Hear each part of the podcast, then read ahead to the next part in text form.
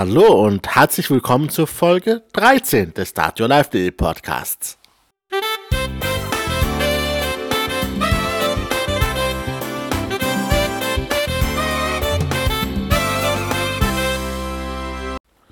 Es gibt da draußen ein heilloses Durcheinander der Begriffe Coach, Trainer oder Berater. Ähm, und die Menschen wissen gar nicht, was sie sich darunter genau vorstellen können. Und deswegen möchte ich mit dieser Folge da mal ein klein bisschen aufräumen. Oft in Coachingsituationen fragen mich Leute, was sie genau tun sollen oder wie sie genau handeln sollen in einer bestimmten belastenden Situation. Und meistens gebe ich den Klienten die erhoffte Antwort dann nichts. Denn oft kenne ich selber die passende Antwort nicht. Und das ist auch gut so. Denn äh, wenn ich jemanden coache, ist es nicht meine Aufgabe, seine Fragen zu beantworten.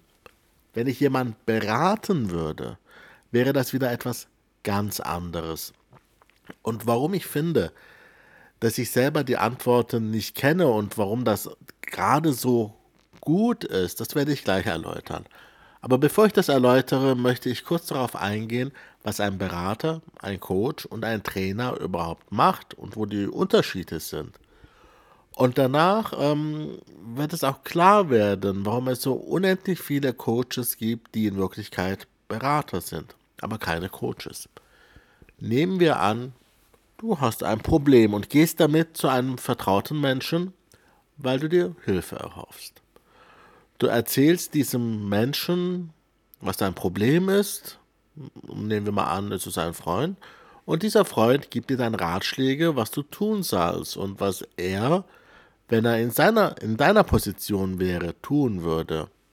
Und meistens stellt er sich, weil er dein Freund ist, vielleicht auch ganz klar auf deine Seite. Das entspricht so ungefähr der Aufgabe eines Beraters. Ein Berater sagt dir ganz genau, was du tun sollst und nimmt dir gegebenenfalls sogar ein Stück der Arbeit ab. In der Industrie werden zum Beispiel oft externe Berater geholt, die nicht nur beraten, die nicht nur Inhalte vermitteln, sondern Teile eines Projektes für den Kunden auch direkt erledigen. Genau genommen sind sogar die meisten sogenannten Dating Coaches oder die Business Coaches oder Internet Marketing Coaches etc. eher Berater. Denn sie sagen in der Regel dem Klienten genau, was sie tun müssen. Ein Berater berät also hauptsächlich auf der inhaltlichen Ebene und übernimmt inhaltlich anspruchsvolle Aufgaben für den Klienten. Ein Coach hingegen führt seinen Klienten vielmehr durch einen Prozess bzw. begleitet ihn dabei. Der Prozess findet auf der strukturellen Ebene statt und führt zu Veränderungen. Der Inhalt des Problems spielt hierbei nur eine untergeordnete oder gar keine Rolle. Hierzu mal ein, zwei Beispiele, die das Ganze vielleicht anschaulicher machen können. Nehmen wir mal das Thema Beratung. Ein Mann geht zu einem Datingberater. Er wird dann zuerst einmal eine Menge Theorie erhalten. Er wird Theorie darin erhalten, wie man Anziehung aufbaut, wie man Vertrauen aufbaut bei fremden Frauen und wie man überhaupt auf Frauen zugeht und sie anspricht und kennenlernt. Er wird es gegebenenfalls ein paar Mal vormachen ähm, und äh, dann den Klienten bei seinen Versuchen beobachten und Feedback geben. Gerade am Anfang überwiegt der Beratungsanteil da sehr. Bei einem guten Datingberater kann es äh, sogar sein, dass er die individuellen Probleme und Eigenschaften des Klienten sieht und äh, ein auf ihn maßgeschneidertes Kochrezept entwirft, was er dem Klienten dann mitgeben kann. Trotzdem bleibt es eine Beratung, da inhaltlich Verfahren und Tipps weitergegeben werden. Kommt aber jemand zu einem Coach ja, ähm, und dann sagen wir mal, er hat ein Problem mit seinem Partner. Nehmen wir mal an, es gibt immer wieder Streit wegen eines bestimmten Problems. Als Coach, ich zum Beispiel, würde den Klienten in diesem Beispiel durch einen Prozess führen, zum Beispiel den Prozess des Wahrnehmungspositionswechsels. In diesem Prozess ähm, begibt sich der Klient in drei verschiedene Rollen im Problemkontext.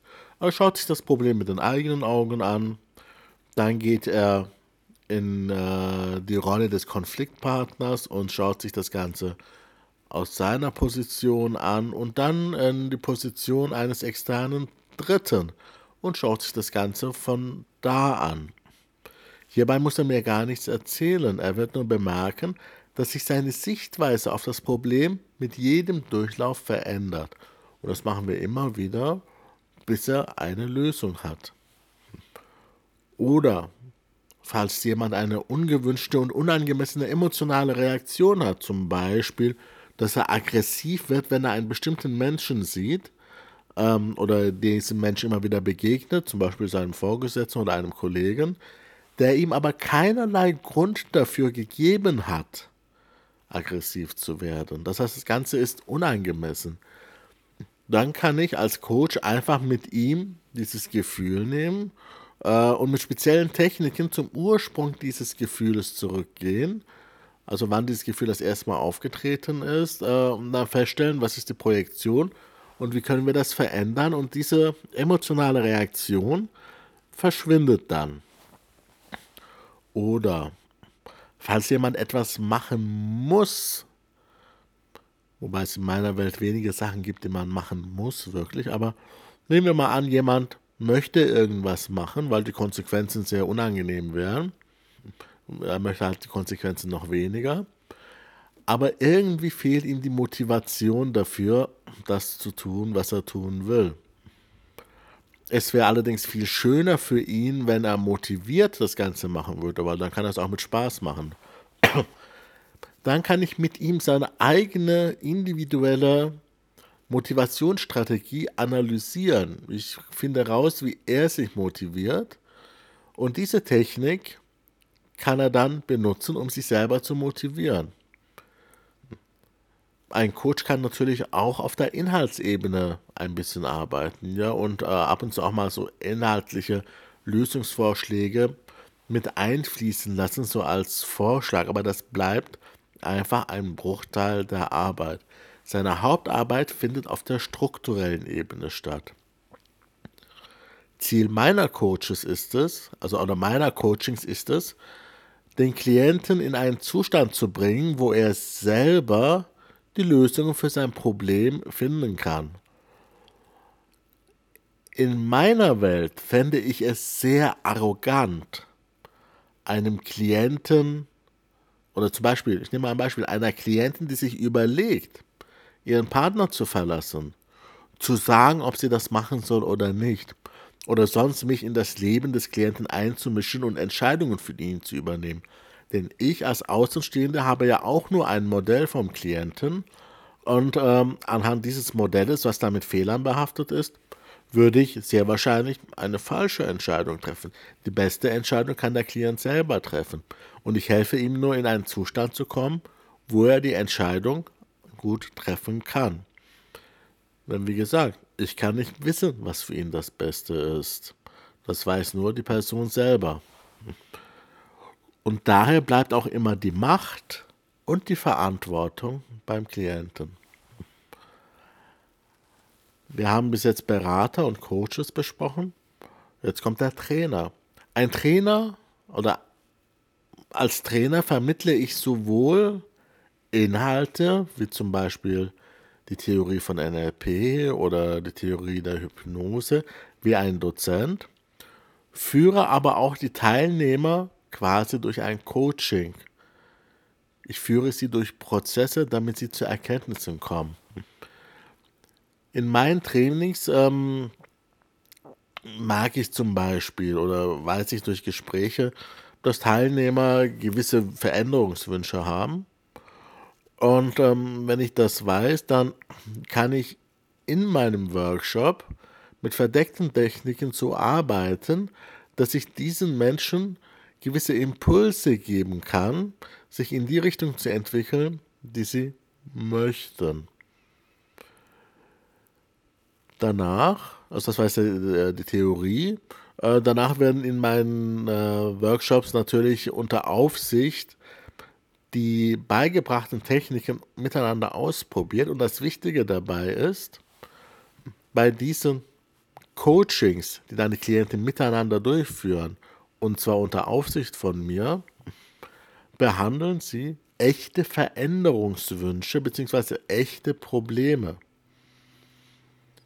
Und daher kann man so ein Training auch als eine Reihe von Coachings sehen. Und somit ist es auch so, dass wenn jemand eine Ausbildung macht, zum Beispiel als NLPler, dass er während dieser Ausbildung eine Menge seiner Themen, seiner Probleme oder seiner Veränderungswünsche aufgreift und daran arbeitet. Und somit ist ein Training im NLP ähm, nicht einfach nur, dass man etwas lernt, sondern man verändert sich. Und daher ist jedes Training auch ein Coaching.